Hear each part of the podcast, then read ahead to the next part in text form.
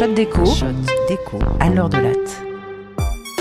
Arkady Rottenberg, 71 ans aujourd'hui, a connu Vladimir Poutine à 12 ans quand ils s'entraînaient tous les deux au même club d'art martial. Il a fait plus tard des tas d'affaires en Russie grâce à cette amitié très précieuse. Par exemple, le gouvernement russe lui a bradé 5 filiales de Gazprom en 2008. La transaction lui a ainsi donné accès à des marchés publics très juteux, comme la construction de pipelines entre l'Allemagne et la Russie. En 2019, sa fortune a été estimée à près de 3 milliards de dollars. Arkady Rottenberg correspond donc en tout point à la définition de l'oligarque. Non seulement il est riche comme Crésus, mais il a des liens étroits avec le régime de Poutine.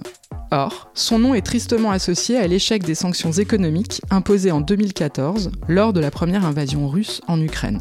En effet, l'enquête des Panama Papers a permis de révéler que Rottenberg a réussi à acheter pour 18 millions de dollars d'œuvres d'art à Manhattan et Londres en 2014, dont un tableau de Magritte. Et le plus choquant, c'est qu'il a acheté ses tableaux seulement 8 semaines après le début des sanctions. Comment a-t-il fait? Un des montages utilisés pour contourner les sanctions reposait sur une société écran incorporée aux îles Vierges britanniques, elle-même filiale d'une autre société écran à l'île de Man.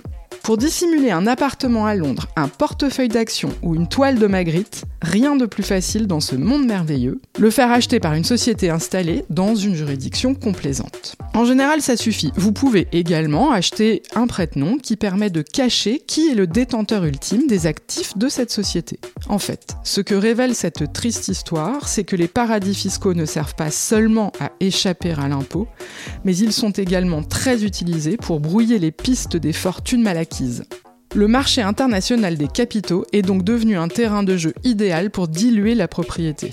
Or, la Russie héberge de nombreux Arkady Rottenberg qui sont non seulement très riches, mais aussi placent la majorité de leur fortune à l'étranger et la dissimulent grâce à des sociétés écrans. La liste des oligarques sous le joug des sanctions économiques de l'Union européenne comprend environ 700 individus. Mais si vous avez compris le montage d'Arkady Rottenberg, vous comprenez pourquoi leur fortune est difficilement traçable. D'abord, il existe toujours des juridictions complaisantes ou incorporées des sociétés écrans qui détiennent à leur tour des filiales dans d'autres juridictions complaisantes. Or, une résidence à Londres ou en Toscane peut appartenir à une société sans que les autorités anglaises ou italiennes ne sachent le nom de la personne physique qui possède la dite société. C'est parce que les lois anglaises ou italiennes autorisent les notaires à enregistrer la propriété d'un bien immobilier au nom d'une société et non de la personne physique derrière. C'est le cas dans de nombreux pays. Il faut donc changer ça au plus vite. Ensuite, les bandits des temps modernes ne possèdent pas que de l'immobilier, ils ont aussi beaucoup d'argent dans des portefeuilles financiers. Et si les règles pour suivre le détenteur ultime de ces actifs sont plus strictes que dans l'immobilier, les informations, elles, sont dispersées dans des tas de registres, de tas d'intermédiaires par qui transite l'argent dans des banques, des sociétés de gestion de patrimoine, des entrepôts financiers et même dans les registres des autorités publiques. Mais le problème, c'est qu'il n'existe pas de base de données qui relie toutes ces informations entre elles.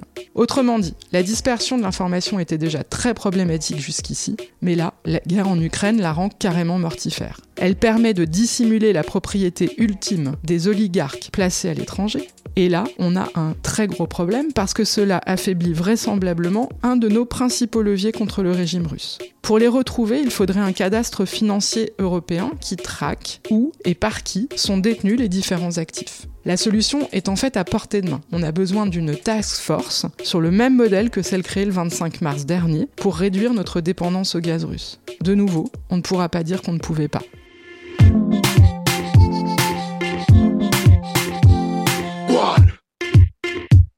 C'était un podcast de l'université Paris-Dauphine, PSL.